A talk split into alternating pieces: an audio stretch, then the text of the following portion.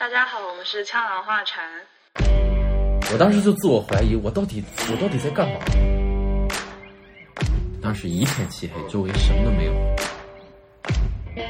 冻得非常的难受。然后半夜还有牛走到我的帐篷旁边，对我的帐篷撒尿。我跟马一起睡的，户外经历比这魔幻的多的太多了。要脸不要命，要脸。时心里就慌了，我再也不想去了。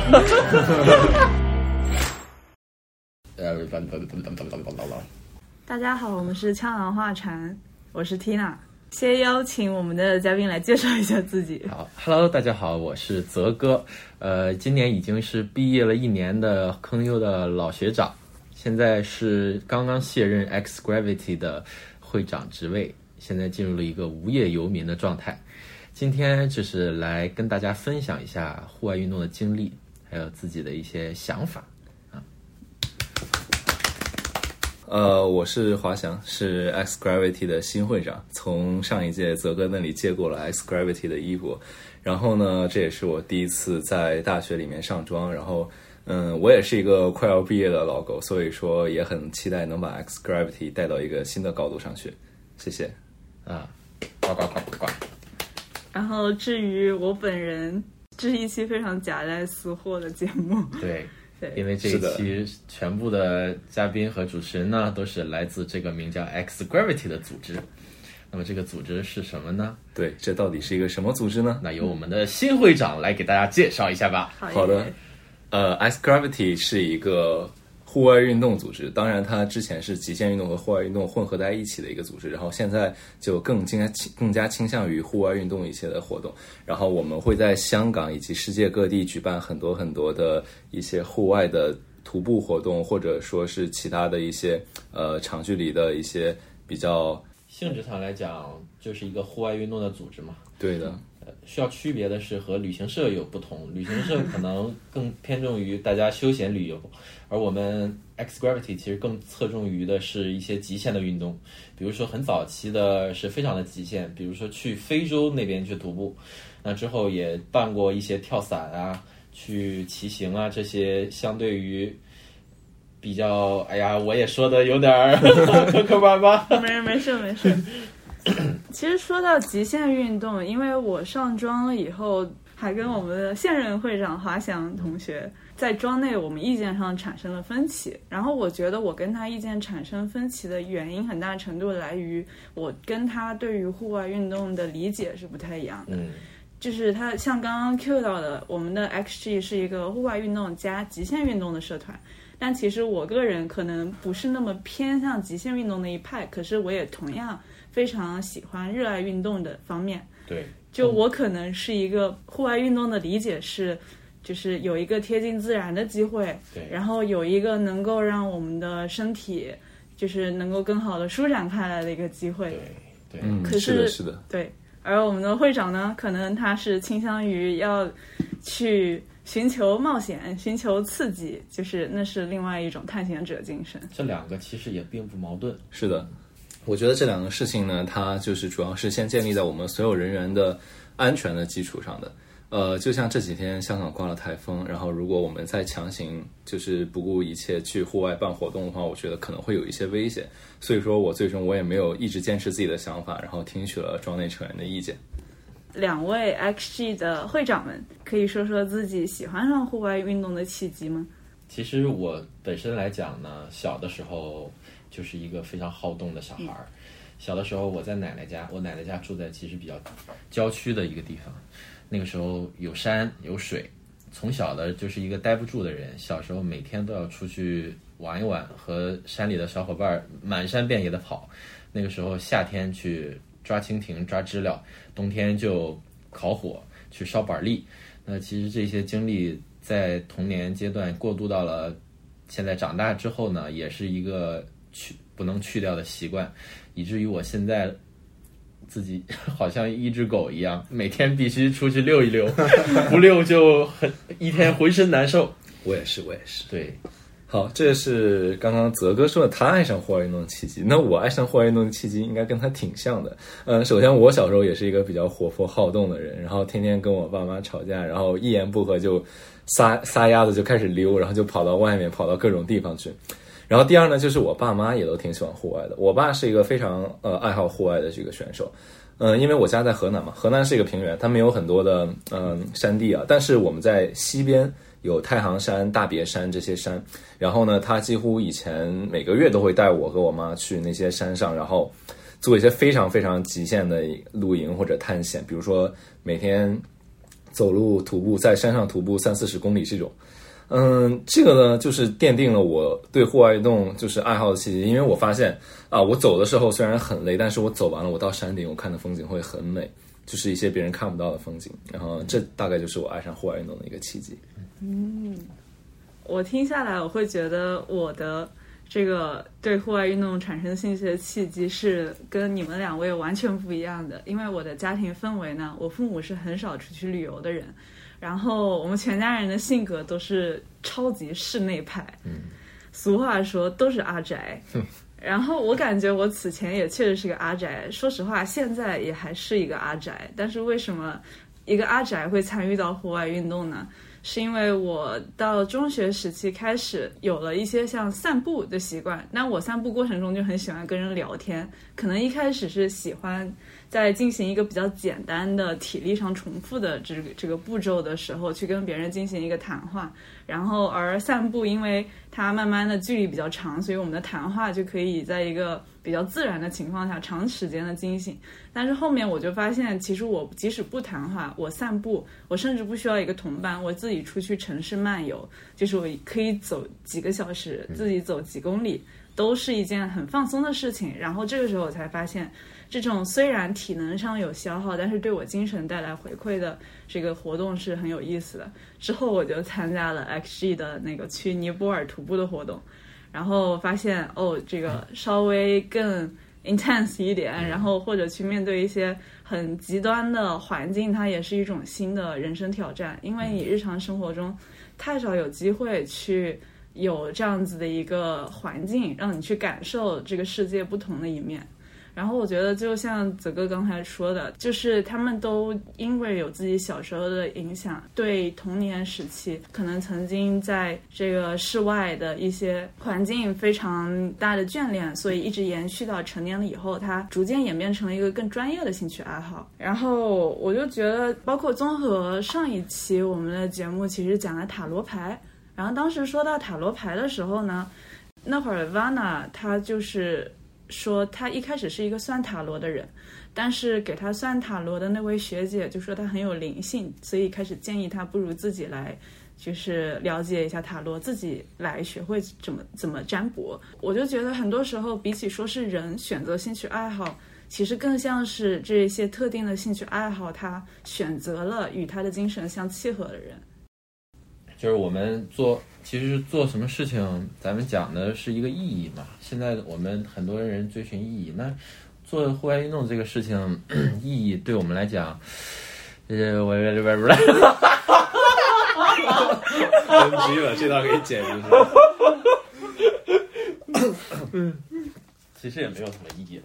就是好玩嘛，对，就是好玩啊，就是放松，就是能让你从日常工作学习里脱离出来一个东西，就让你的精神或者说你的灵魂，就是在这种繁重的重压下，然后你去做一个非常放松的事情，然后让你的那个呃身体和灵魂可以同步，这是一个非常非常火爆的说法。是在之前我在很多那个心灵鸡汤的书里看过。其实不是说必须要啊，你要户外运动才能怎么怎么样，因为人性格不同嘛，自己。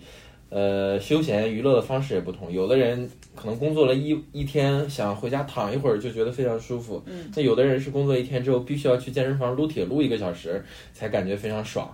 那大家的体质啊，各方面的性格都不一样，所以户外运动只是可能只是一部分人吧。嗯，比如说我和华强就是从小就喜欢，那到现在为止就喜欢，但是这个东西也不强求。是是的。不可以长久，而且就是这个东西，其实还挺需要你平常日常的锻炼和体力的。如果说你就是每天之前没有什么运动经历，你一下子抱着去户外的话，会很辛苦。但这也是其实是你 build up 的一个过程。嗯嗯，对，咱不是说户就是会户外运动，喜欢户外运动就有一种优越感，对，嗯，确实是一种个人的选择问题，只是一种运动而已。嗯是。说到户外运动的意义，其实我觉得户外运动真的不能仅仅用户外运动来呃去定义它，因为说实话，我自己之前参加尼泊尔那次 XG 的徒步活动的时候，我真的在过程当中审问了我自己好多遍，自我怀疑，对对对，自我怀疑是灵为什么魂拷问：我来这儿破地方干嘛很呀？正常。我们当时，我们当时我们 team 里面除了我和另一个叫周伟阳的男生，我们俩体力比较好，其他几乎所有人都在自我怀疑。对，其实你这个徒步去尼泊尔已经是非常大的挑战了。我前几个礼拜吧，我自己一个人我去沙滩上露营，那天特别热，晚上我刚开始想的是，哎呀，我去白天可能热一点就算了吧。那天大概我是五点多到的那个咸田湾嘛，香港的咸田湾，那个时候太阳其实已经快下山了，但是巨热。当时我把帐篷搭起来的时候，浑身都是汗，我还没有带风扇，连个扇身边来连个扇风的地方都没有。当时我就安慰自己说，可能晚上就凉快了。结果我晚上一直等到了十点、十一点、十二点，还是特别热。而且当时我忘记拿了五拿五比滴，那个周围的虫子呀、蚊子呀，我当时就自我怀疑，我到底我到底在干嘛？我我到底为什么要来露营？对，就是身心都是遭受了巨大的创伤和挑战。嗯，但有时候你你回过头来之后，你就会发现，我再也不想去了。当然也不会啊，开玩笑。回过头来就会发现，你下次还是需要带一个风扇，再带一个五比一。对，对，每一次室外的户外运动经验都能为我们下一次就是怎么样更好的保护自己，以及怎么样更好的让自己在户外更舒服做一个准备。就我之前也有和泽哥几乎一模一样的经历，但我那个时候是当时是五月，当时我自己过生日的时候，然后我就想我这次生日不想和任何人过，我要自己一个人带着帐篷去户外，然后我就去迪卡侬挑了一个帐篷，然后我就哎，我也是跑到了我也是在迪卡侬买的，是吧是吧迪卡侬那个两百多的双人帐篷，差不多差差不多多。这里那个迪卡侬如果听到我们的节目的话，可以考虑赞助一下打个钱，。打个钱，对，迪卡侬可以迅速打钱。我的运动装置，然后还有户外设备也基本上都是迪卡，侬。是的其实迪卡侬这个对迪卡侬这个品牌就是属于比较平民，然后挺还挺专业的，就是既平民又专业。嗯对的，还是向大家良心推荐一下。嗯是的，然后继续说，我也是大概下午三四点到的那个咸田湾那边，然后那时候当时海滩上扎满了人，就是扎满了帐篷。当时假期的时候吧对对，是假期的时候，劳动节，当时大概有两三百顶，非常多，非常多，就差不多就是我很难找到一个地方扎营。然后扎了营以后，然后我看就是一直在看着日落，然后晒太阳。结果呢，到晚上以后，当时白天是很热的，但是我没有你晚上那么热的经历，我晚上是快被冻死了。没带睡袋吗？那次没有带防潮地垫，没有带睡袋，然后就冻得非常的难受。然后半夜还有牛走到我的帐篷旁边，对我的帐篷撒尿。对，咸田湾，大家如果以后去的话，一定要注意啊！如果胆小的话，就不要去了。它晚上呢，野猪啊、牛啊都会出来，都会出来散步，但是他们应该没有说要伤害人，因为不会伤害人不会伤害人，但是它会在你的帐篷周周围走，因为会有味道嘛。嗯对它呃撒尿的时间我就不说，反正挺长的。对，然后第二天早上五点我就收拾帐篷，仓皇逃窜离开了这个地方。对，所以这是你过过最难忘的生日没有？这这个哎，生日的话那应该是吧。对这还不是我最难忘的户外经历，我户外经历比这魔幻的多的太多了。哦，那你随便挑两件来分享一下。清个嗓子。好，我户外经历就是比较魔幻、非常魔幻、非常难忘的户外经历呢，就非常 unfortunately 都没有跟大家一起参加过，都是我自己一个人去 solo 的时候丢人自己丢，丢人自己丢，这个人不能丢在那个大感觉有点家面前。危险。呃，不是有点危险，我差不多快死在那儿了。天哪！对，就是我之前参加过两次非常长距离的骑行活动，呃，全都不是跟 XG 一起的，都是我自己香港吗？不是不在香港，一次在瑞士，一次在青藏高原上。哎，对，然后那次在一个人，一个人，对，在瑞士的那一次呢，就是从你你们知不知道瑞士有一个雪山叫少女峰？我听说过听说过。对，在从少女峰，我从它的山脚下，然后一路骑到了意大利米兰。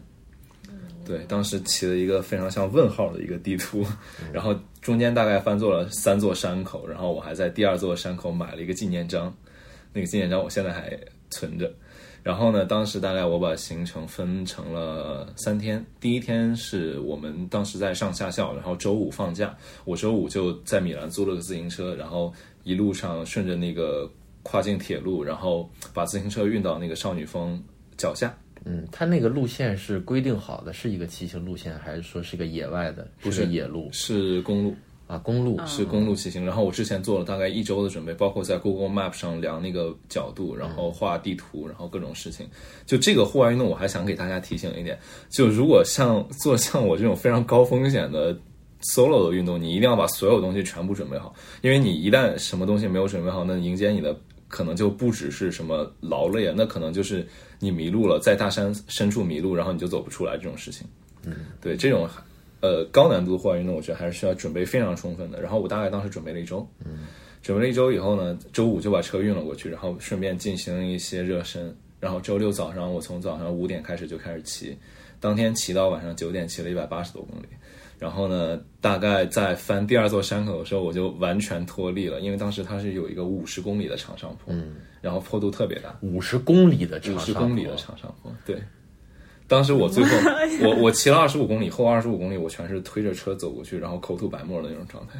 我的天呐！对，然后差点，当时我就差点就挂在路上了，我感觉。那公路上有有有车来往，或者是有的有的。那怎么不向求助一下呀？呃，不需要求助，因为我觉得我能坚持下去。然后那个时间分配的话也还可以吧。要脸不要命，要脸，要脸要脸。然后就是之后下山就到了一个小村子里面，那个小村子是我这就是目前我这二十一年的人生里面最难忘的一次住宿。当时我是住在一个马厩里面，我跟马一起睡的。一起对，当时那个小村子附近没有任何的住宿，然后当时我就是问那个村里人，就是这边哪有住的地方啊？然后村里人给我推荐说那边有一个特色的马厩旅馆，你可以去试一下。然后就是那个马厩，它是外面是马，然后里面它专门辟了一间草舍，是给人睡的。然后当时真是给人睡的真是给人睡的，就是干草，全是干草堆，然后你就睡在干草堆上就可以了。但那个小村庄应该也不是旅游景点吧？不是像一个比较随机的农家乐。对对对，其实这个我之前就看到了，他在 Booking 上面好像是有房的，然后我甚至为了他这个房，我还他妈的付了五十法郎，哇，相当于五十欧。我还他妈 然后这是第一天是最累的，然后第二天就还好，然后第三天我就骑回米兰了。第二天你那个在那天晚上在干草堆上休息，能休息好吗？嗯，我反正睡得挺死的，因为你你想想，累其实骑了一天以后，那你吃东西了吗？我自己带了我带带了干粮带了。十几公斤的干粮。我天，对，呃，第二天、第三天我就骑回米兰了。骑回米兰以后，我连着睡了十七个小时。哦，嗯，是的。相当累。对，这大概就是最魔幻的一次了。那你当时为啥想，就是想挑战一下自己？我就发神经病了，我觉得。之前是有人有人有这这个有人发过这个路线的攻略没有什么的吗？没有，我完全是自己做的这个。那你这当时太危险了，一旦中中间有一些不可不可控的因素，对吧？有一些路可能堵了，或者是中间发生一些山体滑坡之类的。嗯，嗯，这个其实我之前就做那一周准备里面，我全都有了了解过。就是我甚至我刚刚不是说了吗？我甚至在 Google Map 上把那个纬度和那个它每个坡的坡度我都算了一遍，然后我在中间给我自己定了大概有七八十个休息点。嗯，所以说我觉得这个对我来说还是 OK 的，然后我也把这个整个骑下来了。所以说这个事情就必须要你前期准备非常充分，你才可以去骑。嗯然后在青海那次也是，我穿就是我也是骑车穿过祁连山，当时也是租了个车，然后就屁颠儿屁颠儿跑，当时也是做了好一两周的准备，因为高原骑车是更危险的一个事情，你骑着骑着你说不定就肺水肿了。然后我就会算我的那个一个极限，然后每天骑多少，然后就是反正就是也需要一些计算，然后需要一些准备去做这个这种事情。嗯，对，嗯，这就是我比较魔幻的一个确。实是做准备这件事情，这是非常重要，因为它不像你在自己家你打个游戏或者去干个别的吃个饭，因为你出去真的是在与自然所接触，自然这东西是既亲切又可怕。那我之前其实就在香港吧，在香港我去爬一个山，其实当时是准为了准备一个活动去踩点儿。香港有三间嘛，其中一个我觉得最最陡的一个山叫燃蛇尖，当时我就去踩点儿。踩点那天呢，时间一个是时间没算好，当时我是十二点多才开始爬的，但其实那个山需要你更多的时间去上去再下来。当时下来的时候呢，天色已经特别特别暗了，大概五点多的时候，我下来的时候就有一个岔路口走错了。当当时那个山上信号也特别的薄弱，我就走那个岔路口，自己当当时还没发觉，走下去，因为它那个山呢，各个路其实到下面都是长得长得特别像，就是一条一条小路，周围都是草都是树，所以当时下到最底下来，因为当时已经看海拔说，哎，海拔都已经十米二十米了，我怎么还没有找到那个出口？当时一片漆黑，周围什么都没有，哇，然后。当时心里就慌了，有点像鬼故事了，已经。当时心里真的特别慌，就是你听那个远处啊，还有狗叫的声音，周围就是你走到那个树林里的时候，就是听那个唰唰唰唰，是吧？白天其实没有什么嘛，但是晚上你周围一个人都没有，就是唰唰唰唰那个声音，然后当时心里还真有点慌，手机就剩大概百分之十几二十几二十的电，充电宝也没电了。呃，包里一瓶水剩了两口，当时心里就慌了。最后又走回去，走回去，大概又自己磨叽了一个小时，还是没走出去。最后没办法，打了报警电话。当时是找了警察，然后警察在一个山头上问我：“哎，你他他当时拿了一个特别大的探照灯，然后在那个山头照，为我们问我。”你你你看，我现在照的这个方向是指的你吗？我说是是是，你快来救我吧！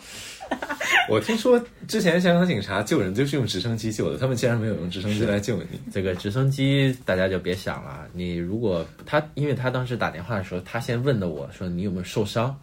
啊，我说没有。他说你身上的这个水啊、食物够不够？我说我还剩点儿。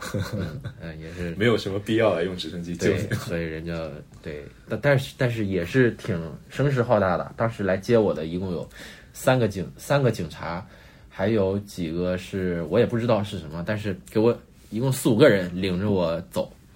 当时已经晚上十十二点多，快一点了，然后走到一个。就是有可以通车的地方了，然后看一个救护车在那等我，然后过来给我 给我递了瓶水，然后给我披了件衣服。哎呀，当时是，哎呀，这待遇挺不错的，得救了，得救了。哎呀，后来就就是心有余悸，因为当时啥都没有了。如果当时在山里待一晚的话，估计也是够呛，因为那个时候大概呃三哎。几月份？三三月份吧，三四月份那个时候。那时候气温晚上气温晚上香港其实也不是很暖和，哎，所以当时想在山里待一晚上不是很现实。所以大家如果是在呃香港境内的话啊，出了事儿一定要及时求救，自己别逞能。嗯，是的，是的。我当时在瑞士那边骑车的时候，我也是把那个他们当地的报警电话，然后随时就记到心里。嗯嗯，就一旦出事马上打这个，不要不要犹豫。对。即使是像滑翔这种类型，遇到泽哥之前的这个情况，是不是也会选择报警，还是会当场开始荒野求生尝试？我其实我觉得看情况吧。如果真的在山里太晚的话，那我就可能就爬上一个树，我就不出去了。爬上一个树，对，这样这样会比较安全一点，因为可能就是你在呃香港的。呃，一些森林区域，它会有一些，比如说野猪啊，然后还有一些嗯牛这种动物。对，就是你如果爬上树的话，你就可以免受它们的侵扰。但树上其实也有虫子，所以说我不太推荐，就是大家在别带坏小朋友。所以说我虽然我会在森林过夜，但我不推荐大家在森林过夜。而且我也没有遇到这种情况，我只是猜想，说不定到时候我比泽哥还慌。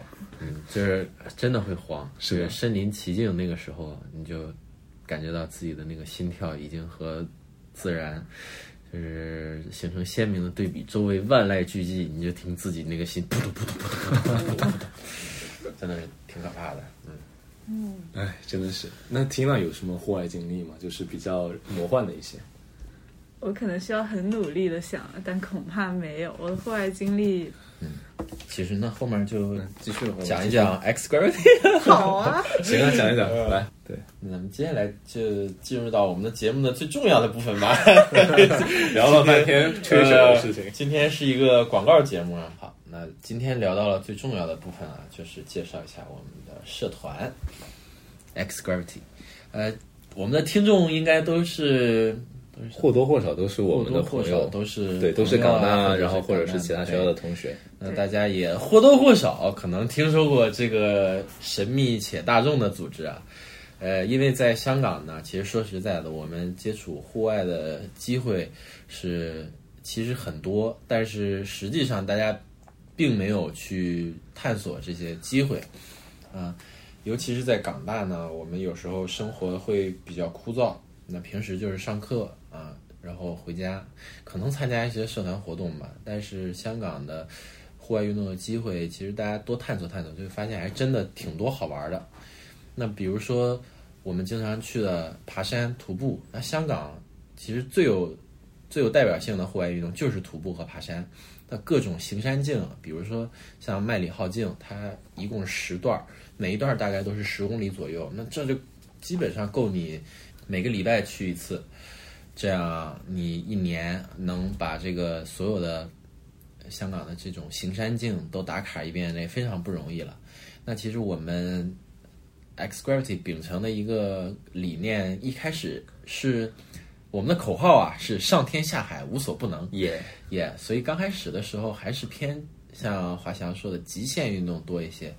我们想要去挑战自我嘛，但是后来其实，呃，也是没有说那么严格说卡这个运动的这种门槛。嗯，啊，后来也偏向于说给大家提供一个相对温和的户外运动的机会，所以也是更多的探索到了香港各种各样的户外运动吧。就逐渐是呃稍微大众化了一些，要不就没有我什么事儿了。也也不是了，也不是，也不是，就是其实极限运动这个事情，首先一个它是比较门槛很高，然后就是我们如果一直坚持搞极限运动，那么我们这个东西很可能就像一个那种精英俱乐部一样，但是这个明显就是很不是我我们想办的那种类型，是，而且我们也没有那个能力对的，和资格去办，因为你后期要考虑到一个是安全问题，你没有给大家提，你没有资格去给大家提供一个那么安全的一个环境去做这些运动，是的本身也没有一个特别有经验的团队来做。对所以作为学生来讲呢，能在有限的精力，能组织大家一起去做一些身心愉悦的户外运动，这是我们的一个核心的宗旨吧。是的。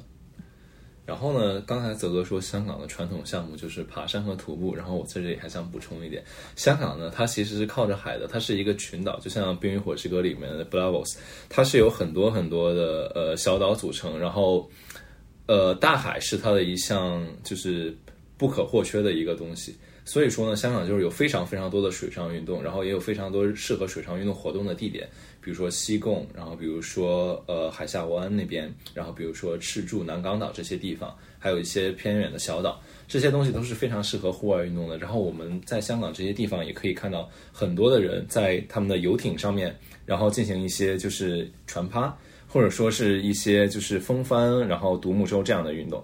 所以我觉得这个东西也是香港一个非常吸引人的一个特点。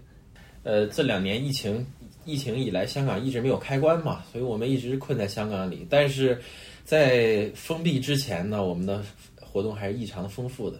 异常的丰富，对以前是全世界上天下地，是啊，上天下海 上天下地。常务要搞清楚这个事情。扣工下次海报不要写错了。之前疫情前最后一次活动嘛，我们各自分享一个吧。那我先分享一个，我们去北海道吧。当时二零一九年年末嘛，到二零二零年的年初一月份那个时候，疫情还刚开没开始那个时候，就我们去了日本北海道。当时我们提前了大概四五个月就开始订房间，因为那边的房源特别特别紧张。嗯，呃，提前订好，我们当时住在一个呃，当时十四个人，一住在了两个小木屋里，男女就混住啊，当然不可能的，男女分开住了啊。然后 白，当时我们一共在北海道待了五天，请了专业的教练去，因为当时大家其实还都是新手，我是之前因为给大家介绍我的背景，我是一个东北长大的小孩儿，那东北就是雪嘛，每年冬天其实都有一个雪季。我大概是从小学开始就学会滑雪了，所以那次也是作为一个比较有经验的人，带大家一起去玩这个雪上运动。当时在日本待了五六天，白天就是滑雪，滑到筋疲力尽，晚上回到小木屋里生个火，烤个面包，呃，大家一起倒点酒。其实最重要是倒点酒，也偏离了，也偏离了这个 上天下海的这个极限的宗旨。当时给大家玩的都是挺迷糊。嗯，但是整整个经验是整个经历是非常呃非常舒服的一次经历吧，也是疫情疫情以来最难忘的一次吧。嗯，是的，这些都是疫情前的事情了。然后我记得泽哥他们去北海道那个时候是跟我们去尼泊尔是同期的，对吗？缇娜？对，当时呢，他们就是上一桩，然后他们同期组织了两个项目，就是在寒假，一个是北海道，然后另一个就是我要讲的去尼泊尔的一个项目。然后去尼泊尔的这个徒步项目呢，就是它也分成了两个 track，一个呢是我走的 A B C 路线，就是 Annapurna Base Camp，这个是要上到一个四千一百三十六米高的一个营地上的一个项目，然后面我们面前的就是安纳普尔纳峰，然后呢还有一个就是 Tina 他们走的攀恩山大环线，然后那条路主要是沿着攀恩山转一圈。呃，这个就首先由我来讲一下我们的 A B C Camp A B C 的那个旅行，然后之后我觉得 Tina 可以来分享一下她在 Pun Hill 的那个经验。然后呢，我觉得这个 A B C 当时真的是太幸运了，太幸运了，因为当时谁都不知道下山三天就会雪崩这个事情。当时在我们在日本走了几天之后，那个雪场也雪崩了，我操！是 也雪崩了，所以真那次活动既既难忘也挺惊险的。是的，是的，怎么说？我们真是一个天选的社团。是的，这个真的是很幸运。当时呢，我们大概是一月四号、一月五号出发，然后我们当时就是大家从呃香港啊或者内地各地飞往尼泊尔，然后我们都是自己买的机票呢。飞往尼泊尔以后，当时当地就有向导来接我们，然后我们就第一次看见了加德满都那个，就是怎么说呢？就像中国二三二三十年前一个非常非常大的一个城乡结合部的一个状态，然后路边全都是水泄不通的。车、人、牛、羊、猪这种东西，然后呢，就是交通从来没有红绿灯指挥的这种呃一个路况吧。然后当时也是很惊讶。当时呢，我记得当时司机他来接我，他就是开着一辆非常普通的呃金杯面包车，类似的金杯面包车，国产对对对，就这种类似的东西。然后就是开进了一个比他车身宽了没有十厘米的巷子里面，然后并且出来了。技术相当了得，对对，尼泊尔本地所有司机技术都相当了得。然后我们之后就在加德满都玩了两三，待了休息了两三天之后，我们就去了我们的出发点。当时在出发点的时候呢，我们是坐了一路的大巴，然后这一路呢，我们都被颠的没有睡觉，因为尼泊尔的山路它是纯纯的土路，然后就是没有任何的柏油路面，没有什么绿化带，也没有护栏。呃，当然这个事故率还是挺高的。因为之前呢，我妈有一个朋友，她也是在尼泊尔那边去徒步，然后她坐的大巴车就翻了下去，然后当时整个车只活她一个，That's very terrifying。什么时候的事儿？呃，一八年、一七年的那个时候，近对，现在现在已经好了。对，那个山路真的很危险，就尼泊尔所有的山路都很危险。对他们是没有围栏的，或者说那个围栏就是你知道，它应该是挡不住车的。对，Tina Tina 应该也被那个车颠过吧？对我颠过，但我睡得可香了。你睡得好？对，我当时我都没有完全没有睡着，我就很担惊受怕、心惊胆战，因为这个不是我能控制的这个事情。然后呢，就是到了当时呃出发点甘杜克以后，到了甘杜克，然后我们就一路领着我们的手杖啊什么各种东西出发了。然后当时我们每个人还背了背包，但其实之后被告知是不需要我们背的，因为我们当时雇佣了本地的脚夫，尼泊尔夏尔巴人。呃，他们背东西的能力真的是一绝，他们爬山能力也是一绝，他们甚至可以在背着八十公斤重的东西情况下，比我们爬得快很多。对，嗯，而且他们穿的那个鞋子，是的，是他们就是拖拖鞋，拖鞋就是靠山来长大的这种，真的是不一样的。然后当时呢，我们就一路往前进，一路往前进，中间有一个女生她没有坚持下来，她就在中间留着等我们，因为她当时我记得是呃。反正也是一些因为一些身体上的原因，然后她就在中间的一个小村子里面，然后有一个夏尔巴人照看来等我们冲顶归来。然后我们在之后大概走了三四天以后，三千二，呃，走了三天，在三千二百米的时候，我们就上了雪线。上雪线了之后呢，我们就要换一个冰爪，然后在就就是在你的登山靴上面，然后套一个防滑链，然后一步一步往前走。这个冰爪对你的一个体力的那个消耗是非常大的，对，就是你要对很增加你体力的消耗。增加摩擦力，会增加你体力的消耗。然后一路上到三千七的时候，这个时候我就出现了一些高原反应。对我我一开始其他人呢？对其他人，他们有的也出现了，但有的没有出现。就是我很惊讶的一个事情是，有些女生一点高反反啊高原我就反应都没有。是一点高反都没有。对的，对的，就是可能因为呃一些比较经常运动的人，他肺活量很大，然后他氧气吸不上来的时候就会高反。哦，对，就是我在三千七的时候就开始有点高反，然后头就非常疼，然后但是我还是坚持的走到了四千一，就是我们的那个呃顶登顶了。登顶。登顶当时呢就非常开心啊，然后大家就当时晚上就在零下二十度的气温里面，在睡袋里面，睡袋上面再套着三层三层被子，然后在那个环境下睡了一晚。然后之后我们就开始下山了，然后下车的路上呢，我们还泡了一个尼泊尔当地的野生温泉。啊，寻思你泡了一个尼泊尔当地的野生姑娘，呃，有想法，但是没时间。对，当时就是整个就是这样的过程。然后之后我们下车到加德满都，然后下车到甘杜克，然后就坐车回了加德满都。然后三天后就得知了当时那个我们过的一条冰谷里面雪崩的消息。当时记得是死了六个人，对，非常恐怖的一个事情。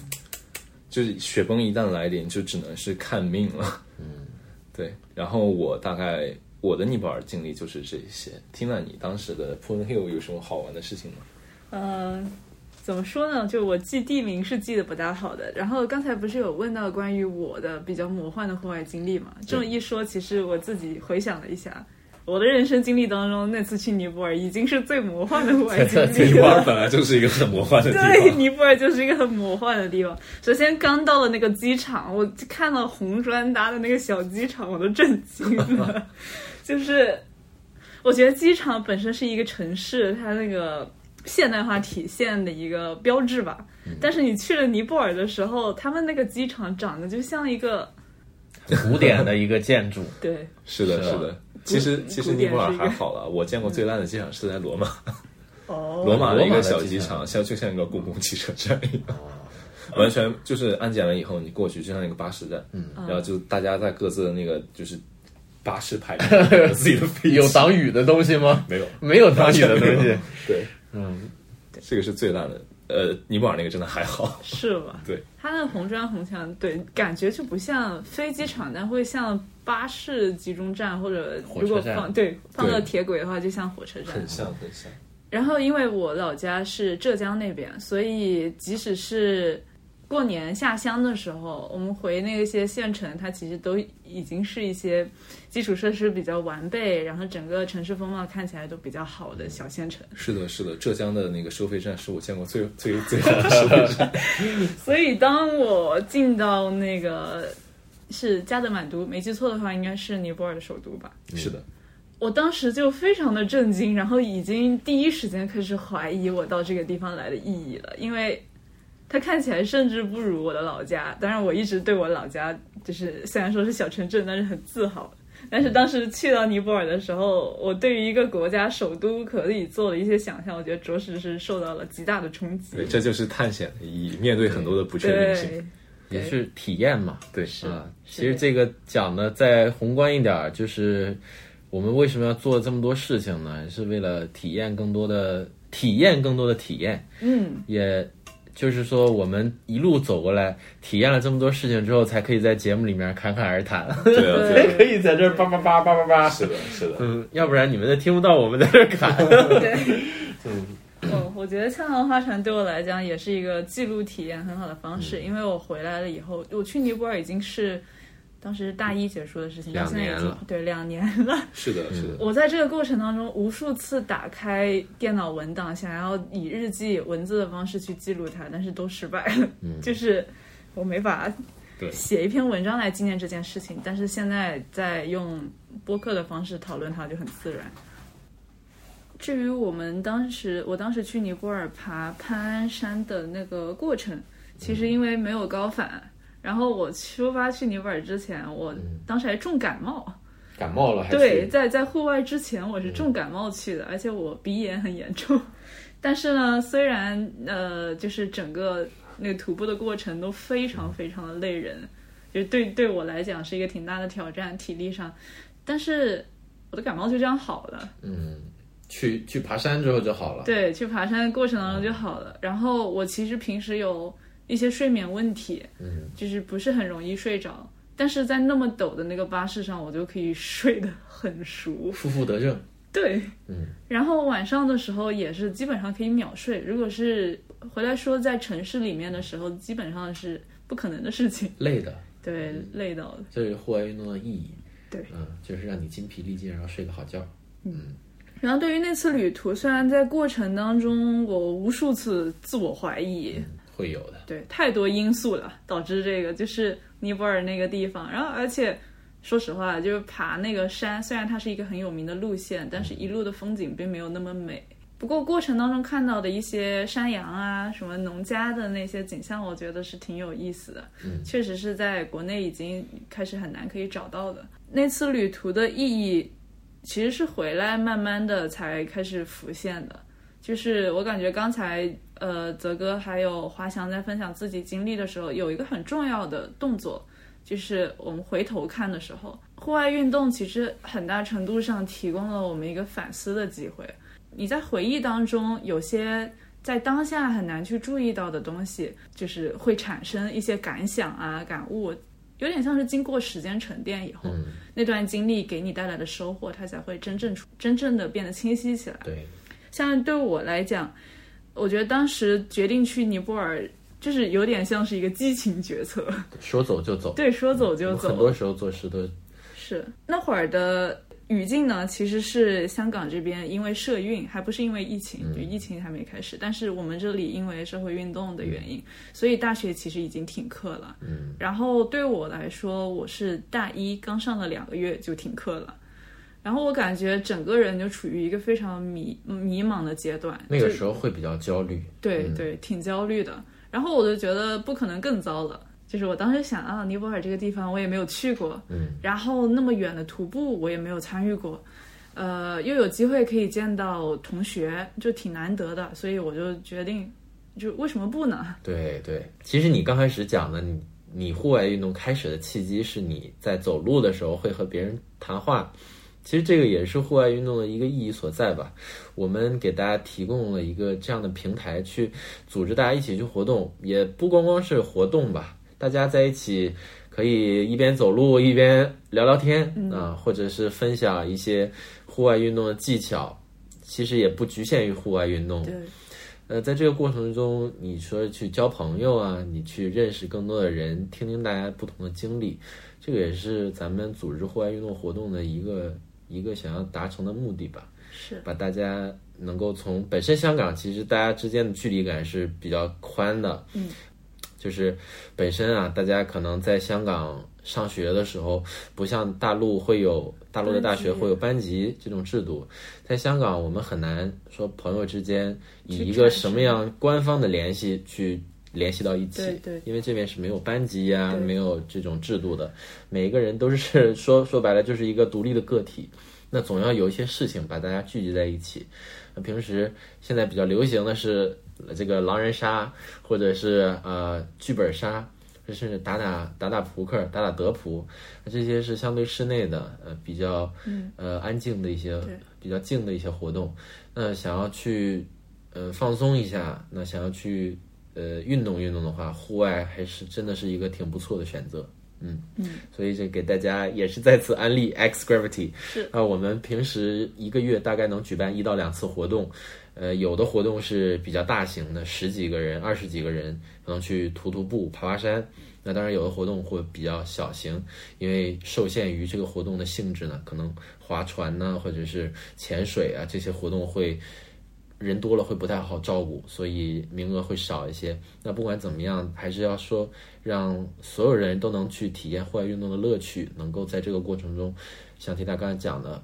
你参加过程中，包括参加之后，有一些更多的回味和更多的体验，嗯，然后我们的会员加入我们的会员呢，可以有每次活动的打折，呃，我们的会会员费是多少来着？我有点忘了，对不起，我们的会员费呢是三百五十港币，一次会员终身享用。